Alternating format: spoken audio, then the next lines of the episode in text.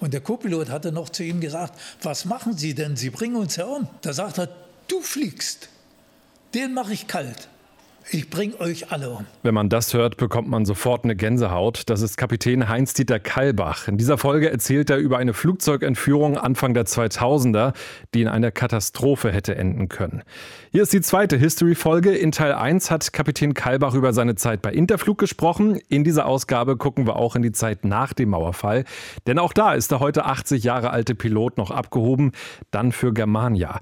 Und er ist wirklich alles geflogen, von der Ilyushin über Airbus bis hin zu Boeing. Ich verspreche, es wird wieder spannend. Und unterstützt wird diese Folge von ProFlight. Und was da angeboten wird, das kann ich sowas von empfehlen. Mit ProFlight könnt ihr in einem echten Lufthansa-Flugsimulator Platz nehmen und euch wie ein Pilot fühlen. Ich habe das auch schon mal gemacht in Berlin-Schönefeld. Das ist schon ein paar Jahre her, aber das ist in meinem Kopf noch sowas von gespeichert. Ich bin damals ein A330 geflogen und es fühlt sich durch die Bewegung wirklich sowas von real an. Man vergisst ganz schnell, dass es kein echtes Flugzeug ist. Und was auch perfekt ist, ihr werdet die ganze Zeit begleitet und angeleitet von einem echten Airline-Piloten. Also das ist wirklich ein Erlebnis, das ihr garantiert nicht vergessen werdet. So geht es mir auf jeden Fall.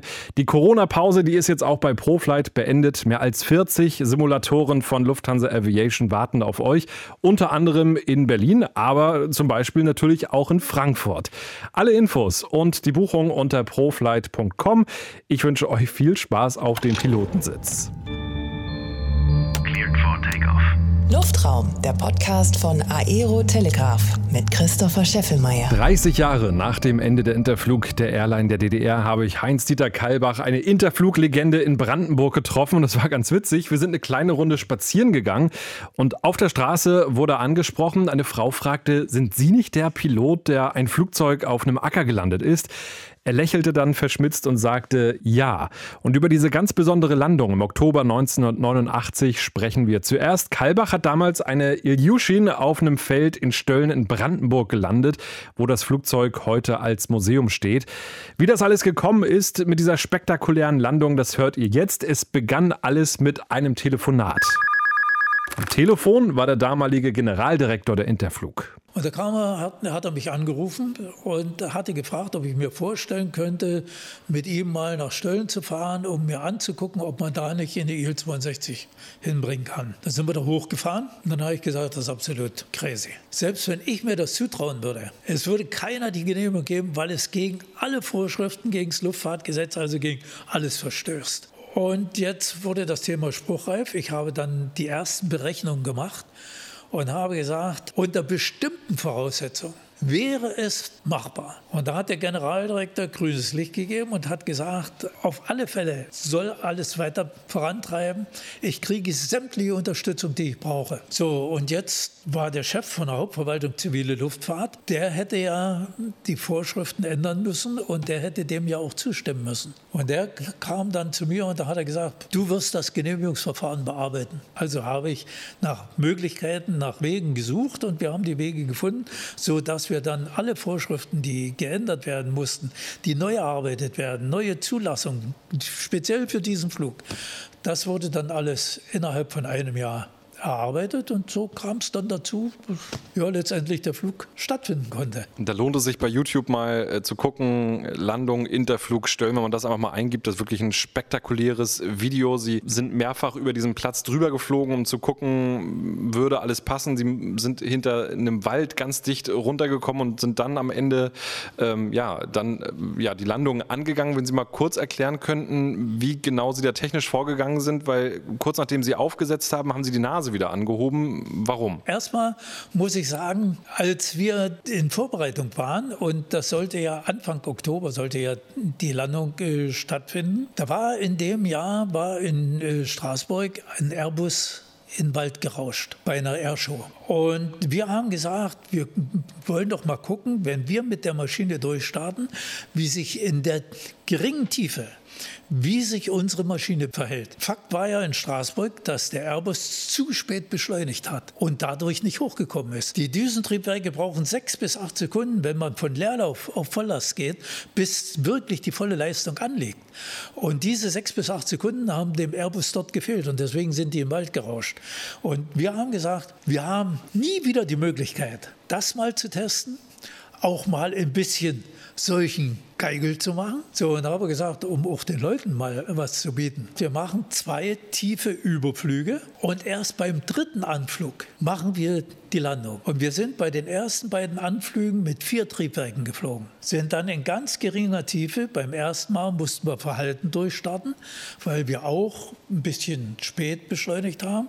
Da konnte ich nicht so rasant sportlich hochziehen und abkurven. Beim zweiten Mal haben wir schon beim Anflug Feuergas gegeben und konnten dann sportlich durchstarten. Und beim dritten Anflug zur Landung, da war geplant, dass wir die inneren Triebwerke, die einen relativ hohen Restschub hatten, dass wir den Restschub wegnehmen und dass wir die Triebwerke abstellen. Und was ja grundsätzlich verboten ist, wir sind nur noch mit zwei Triebwerken geflogen. Und da wäre ein Durchstarten schwierig gewesen. Da musste die Landung gelingen.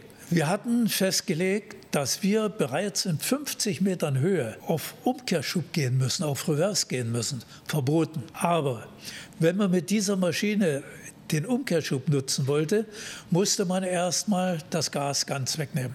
Nur die äußeren Triebwerke hatten Umkehrschub. Also die äußeren Triebwerke auf Leerlauf. Dann musste ein Hebel im Cockpit umgelegt werden. Damit sind hier hinten im Triebwerk Klappen umgelegt worden. Und dann musste man wieder Gas geben. Und das dauerte sechs bis acht Sekunden, bis die Leistung da war. Das hätte uns am Boden gefehlt. Also mussten wir das, hatte ich ausgerechnet, die sechs bis acht Sekunden entsprach einer Höhe von rund 50 Metern. Also habe ich in 50 Metern das Kommando gegeben, Reverse. Und jetzt war die kritische Frage, wann wird der Umkehrschub wirklich effektiv? Wir sind mit der absolut minimalen Geschwindigkeit angeflogen. Unter normalen Umständen, wenn wir mit Passagieren flogen, hatten wir eine Anfluggeschwindigkeit von 340 km/h.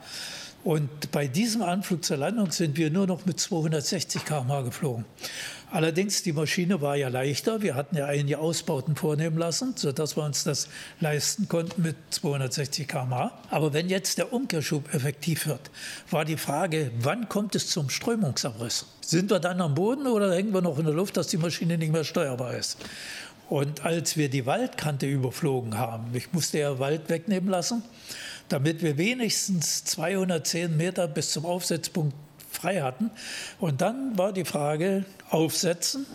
Und nach dem Aufsetzen durften wir die Radbremsen nicht einsetzen, weil ich hatte ausgerechnet, die Tangentialkraft an den Rädern beträgt 9 Tonnen pro Hauptfahrwerk. Und diese Kraft hätte der märkische Sandboden nie ausgehalten. Wir wären mit dem Fahrwerk, wenn ich gebremst hätte, ins Erdreich gerutscht, hätten uns das Fahrwerk abgerissen. Und dann habe ich mich entschieden zu einer veränderten Landemethode. Aufsetzen und die Nase so hoch wie möglich, um mit dem Luftwiderstand der Maschine die Maschine abzubremsen. Und wenn die Nase hoch ist, hat die Maschine auch noch Auftrieb durch den großen Anstellwinkel. Dann kann ich in der Bremse stehen. Solange das Gewicht nicht auf dem Boden wirkt, entsteht keine Bremskraft. Und mit Abnahme der Geschwindigkeit wird der Auftrieb natürlich geringer und ganz allmählich setzt eine Bremskraft ein. Und dieses Moment habe ich bei der Landung ausgenutzt. So, und dann waren zwei Männer positioniert unten am Boden die hatten Mikrofon, die hatten die Aufgabe, nur das Fahrwerk zu beobachten. Und wenn sich vor den Reifen ein Erdball bildet, dann sollten die nur rufen, los. Dann wäre ich sofort aus der Bremse rausgegangen. Die kinetische Energie, die Räder sind 1,30 Meter hoch. Die kinetische Energie hätte uns über diesen kleinen Erdball drüber weggetragen. Das ist aber nicht passiert. Es ist alles gut gegangen. Was wir nicht kalkuliert hatten, wir hatten im Cockpit kein Licht an. Und wir haben nicht damit gerechnet, dass eine solche immense Staubwolke entsteht, wie sie entstanden ist. Und als wir standen und uns die Staubwolke überrollt hat, saßen wir total im Dunkeln. Wir wussten nur, die Maschine steht, weil es hat uns nicht mehr im Cockpit hin und her geworfen. Die Piste war ja dermaßen uneben, dass es uns da hin und her geschleudert hatte. Und dann war plötzlich Ruhe. Haben wir uns auf die Schulter geklopft ist eine schwere Last abgefallen. Aber wenn man sich das so anhört, dann ahnt man, warum das im Prinzip Ihr Bewerbungsflug war für Germania. Das klingt alles, äh, ja, klingt alles sehr, sehr kompliziert. Am Ende alles gut geworden und das Flugzeug, das steht jetzt eben in Stölln in Brandenburg. Ähm, ich habe mir das auch angeguckt und kann ich wirklich nur empfehlen, also wenn Corona mal wieder vorbei ist und das Museum wieder öffnet, dann lohnt sich der Besuch auf jeden Fall für alle Luftfahrtinteressierte. Jetzt wollen wir noch mal in die Zeit nach der Wende gucken. Sie haben es ja schon gesagt, dann sind Sie bei Germania geflogen. Wie haben Sie dann dann die Zeit nach Interflug erlebt im Cockpit? Ich bin dann, äh, bevor ich die Zusage gegeben habe, da habe ich gesagt, ich würde mir ganz gerne die Boeing mal ansehen. Ich war zum Einstellungsgespräch dann in Köln und dann war ich ja das Airbus-Cockpit gewöhnt und komme in das kleine Boeing-Cockpit. Das kam mir vor, als ob ich mit dem Schuhanzieher da einsteigen müsste. Und dann diese, diese Magenta-Farbe. Das, das Cockpit von, vom Airbus war ja viel freundlicher. Da war ich natürlich erstmal erschrocken. Ja, und dann da habe ich aber trotzdem ja zugesagt, lieber die, den Spatz in der Hand als die Taube auf dem Dach, weil ich hatte noch ein Angebot, äh, in Australien zu fliegen. Äh, da hätte ich weiter Airbus fliegen können. Das war mir aber alles, ich war ja auch schon über 50, das war mir alles ein bisschen zu riskant. Deswegen habe ich mich dann für Germania entschieden. Das Einsatzspektrum bei Germania, das fand ich sehr gut. Wir sind ja viel zu den Kanaren geflogen. Am 28. März 2000 ist ein Selbstmordattentäter in Ihr Cockpit eingedrungen. Also es war noch vor dem 11. September. Beschreiben Sie mal, wie war das damals? Ja, wir sind nach Teneriffa geflogen. War schönes Wetter. Von Teneriffa zurück auch schönes Wetter. Und äh, wir hatten Sevilla überflogen. Wir waren auf dem Weg nach Madrid und äh, kriegten die Freigabe, direkt nach Saragossa zu fliegen. Es war sternklarer Himmel nachts und Madrid war wunderschön zu sehen. Co-Pilot und ich, wir haben so ein bisschen gefachsimpelt und plötzlich ging die Tür auf und wurde ziemlich heftig zugeschlagen. Wir flogen ja äh, zu der Zeit damals mit offener Tür, also bei Lufthansa flog man mit gänzlich offener Tür. Ich habe, weil ich das von der Interflug so gewohnt war, die Tür zugemacht. Und dann ging die Cockpit auf und heftig zugeschlagen. Und ich drehe mich um, steht ein Mann im Cockpit und sagt zu mir, verriegeln Sie die Tür, ich bin vom Bundesnachrichtendienst, die spanische Mafia ist an Bord. Und ich sage, was soll denn der Quatsch? Ja, haben Sie nicht gesehen, in äh, Teneriffa ist Ihr Catering-Service-Team, das Catering-Service-Team war an Bord, Ihre Stewardessen sind ausgetauscht worden, Sie haben jetzt die spanische Mafia an Bord. Und da habe ich gesagt, er soll nach hinten gehen, die spanische Mafia unter Kontrolle halten, damit kann er uns besser unterstützen. Und das hatte den Anschein, der war vorher mit beiden Armen auf unsere Sitzlehnen gestützt und stand auf und ich dachte, der geht jetzt raus. War aber ein großer Irrtum. Ich hatte im nächsten Moment hatte ich seinen Arm unterm Hals und der griff mit der anderen dazu und versuchte mir die Luft abzudrücken. Da konnte ich mich befreien, weil die Kopfstütze hatte ihn ein bisschen behindert. Und im nächsten Moment hatte ich beide Hände am Hals und er versuchte mich zu erwürgen. Da konnte ich die kleinen Finger greifen, konnte die aufbiegen, damit er sich nicht brechen lässt.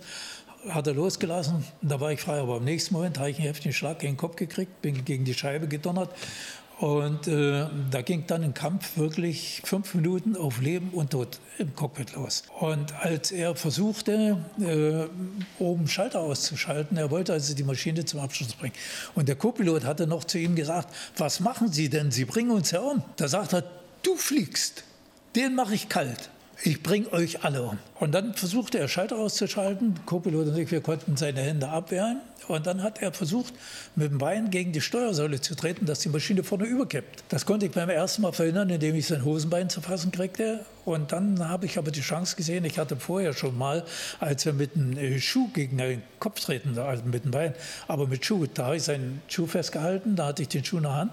Dann hatte ich die, dachte ich, jetzt beim nächsten Tritt versuchst du seinen Zeh zu erwischen, um den zu brechen, dass er nicht so doll zu treten kann vor Schmerz. Äh, ist mir aber nicht gelungen, da hatte ich nur noch den Sockenzipfel in der Hand. Und äh, dann, als er gegen die Steuersäule treten wollte, hatte ich die Chance, seine Genitalien zu erreichen. Und da habe ich den Hahn dann so fest zugedreht, dass er kampfunfähig wurde. Da hat er dann aufgegeben. Und äh, der Co-Pilot hatte in die Kabine gerufen, Hilfe, Hilfe, Männer ins Cockpit. Und dann wurde, nach einer Weile wurde die Cockpit-Tür geöffnet da kamen vier Mann und der Russe hat die Situation sofort begriffen. Der hat den gepackt an, an den Bein und hat den rausgezerrt und der flog mit dem Kopf runter und wäre bald unten gegen die Stahlkante, die da an der Tür ist, geschlagen. Und dann habe ich versucht, die Cockpit-Tür zu sichern. Das war ja kaputt. Ich habe dann mit der, wir haben ja im Cockpit eine Crash-Axt, mit der Crash-Axt die Tür gesichert. Die Stewardess wollte, dass ein italienischer, wir hatten einen italienischen Arzt an Bord, allerdings war der Zahnarzt, der mich äh, erstmal behandeln sollte, weil der Hals war aufgerissen, ich habe geblutet. Das habe ich aber abgelehnt. Und wir haben dann äh, Bescheid gegeben. Also erstmal hat der Co-Pilot Mede, Mede und an Madrid gemeldet und dass wir einen Hijacker an Bord haben und dass ein gefährlicher Kampf an Bord stattfindet. Und äh, meine Entscheidung war dann aber, als alles vorbei war, habe ich mir das Cockpit angesehen und die Beschädigung war nicht so, dass sie die Sicherheit beeinträchtigt hätten. Und dann habe ich gesagt, ehe wir das jetzt den Passagieren noch zumuten, in Madrid zu landen. Und wer weiß, wie das dort dann alles abläuft. Äh, wir fliegen weiter. Ich habe mich in der Lage gefühlt, wir fliegen nach Berlin. Haben das dann alles gemeldet. Wir kriegten dann Genehmigung, auf direkten Weg nach Berlin zu fliegen, auf kürzesten Weg. Berlin war, ich habe dann in der Lufthansa, in, in der LTU, das war ein Subcharterflug für LTU. Ich habe dann in der LTU-Maschine gehört, habe die informiert, dass die Düsseldorf informieren. Düsseldorf sollte dann Berlin über Telefon informieren, wann wir in Berlin sein werden und was sich abgespielt hat.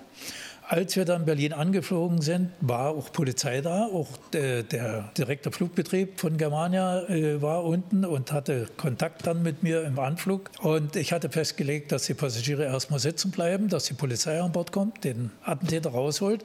Die vier Mann hatten den sicher unter Kontrolle. Ich musste erstmal gewährleisten, dass er sich keine Geisel nehmen kann. So, dann kam die Polizei an Bord, als wir in Berlin gelandet waren. Und da hat er einen Schwächeanfall vorgetäuscht. Die Polizei ist drauf reingefallen. Dann ist er erstmal stiften gegangen. Er hatte ja nur einen Schuh an. Der andere Schuh lag ja bei mir im Cockpit. Die Polizei hat natürlich sehr schnell wieder eingefangen und hat ihn nach Königs Wusterhausen ins Polizeirevier gebracht, in Gewahrsam. Da hat er so randaliert, dass sie sich nicht zu helfen wussten. Dann haben sie die Psychiatrie angerufen in Teupitz.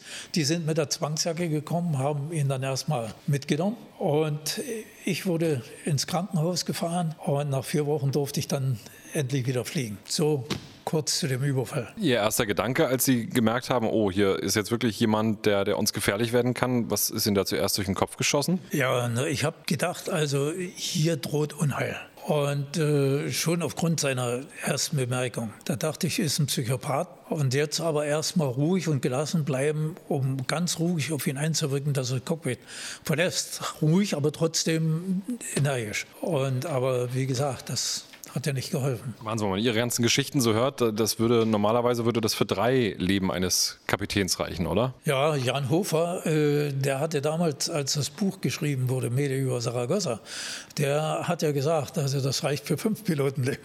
Wahnsinn. Sie sind 16 Flugzeugmuster insgesamt geflogen. Diese Frage, die kommt in diesem Podcast regelmäßig. Das Lieblingsflugzeug. Welches ist Ihr Lieblingsflugzeug? Eigentlich war fast jedes mein Lieblingsflugzeug. Aber äh, eine der schönsten Zeiten in der Fliegerei war mit von 2001 bis 2005, als ich im Wechsel 14 Tage DC-3 geflogen bin und 14 Tage Boeing. Also hochmodernes Flugzeug und Oldtimer. Und dann kommt ja oft die Frage, was war Ihr Lieblingsflughafen? Und da muss ich sagen, die DC-3 und äh, Tempelhof, das war ja eine Einheit.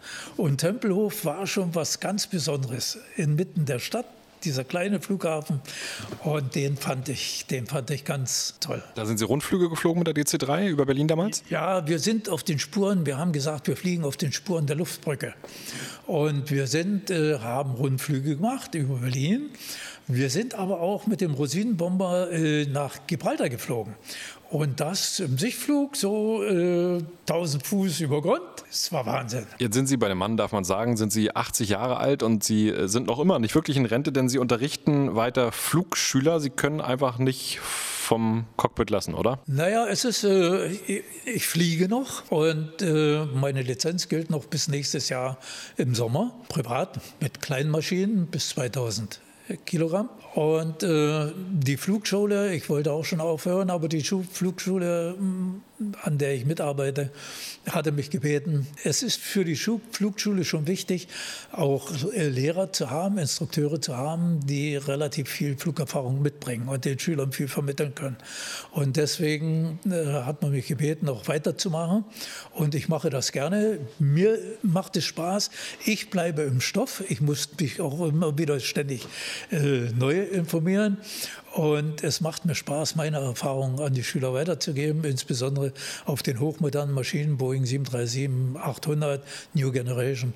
Äh, das ist schon schön. Oder jetzt in Vorbereitung auf den Airbus-Simulator, um dann auf Airbus die Schüler zu schulen. Jetzt ist die Luftfahrt gerade in einer großen Krise. Also die Zeiten, wo man schnell viel Geld verdient hat, die scheinen erstmal für längere Zeit vorbei zu sein. Würden Sie trotzdem jungen Menschen empfehlen, Pilot zu werden, wenn sie den Traum haben? Also ich frage meine Schüler immer, was sie motiviert, ausgerechnet jetzt in dieser Zeit, wo es so viele arbeitslose Piloten gibt und noch geben wird, äh, was sie motiviert. Aber äh, ich finde die Haltung der Schüler finde ich ganz gut. Die sagen, das ist wie in der Metrologie, nach jedem Tief kommt ein Hoch und sie glauben fest an das Hoch. Und äh, an dieses Hoch glaube ich auch. Es wird in den nächsten Jahren, es wird nicht sofort kommen. Es wird ein paar Jahre dauern und es wird auch ein bisschen anders aussehen, als es aussah vor der Pandemie. Das muss man auf alle Fälle sagen. Sagt Kapitän Heinz-Dieter Kalbach. Vielen Dank für das Gespräch. Wir wünschen noch viele gesunde Jahre. Bilder von ihm und der IL-62 in Stölln gibt es auf aerotelegraph.com und auch bei Instagram. Auch da findet ihr diesen Podcast. Guckt gerne mal vorbei. Und fast noch ein bisschen mehr freue ich mich über eine positive Bewertung in eurer Podcast-App. Das hilft, damit dieser Podcast von mehr Menschen gefunden wird. Danke fürs Zuhören und bis zum nächsten Mal. Luftraum, der Podcast von Aero Telegraph mit Christopher Scheffelmeier. Fucking break set.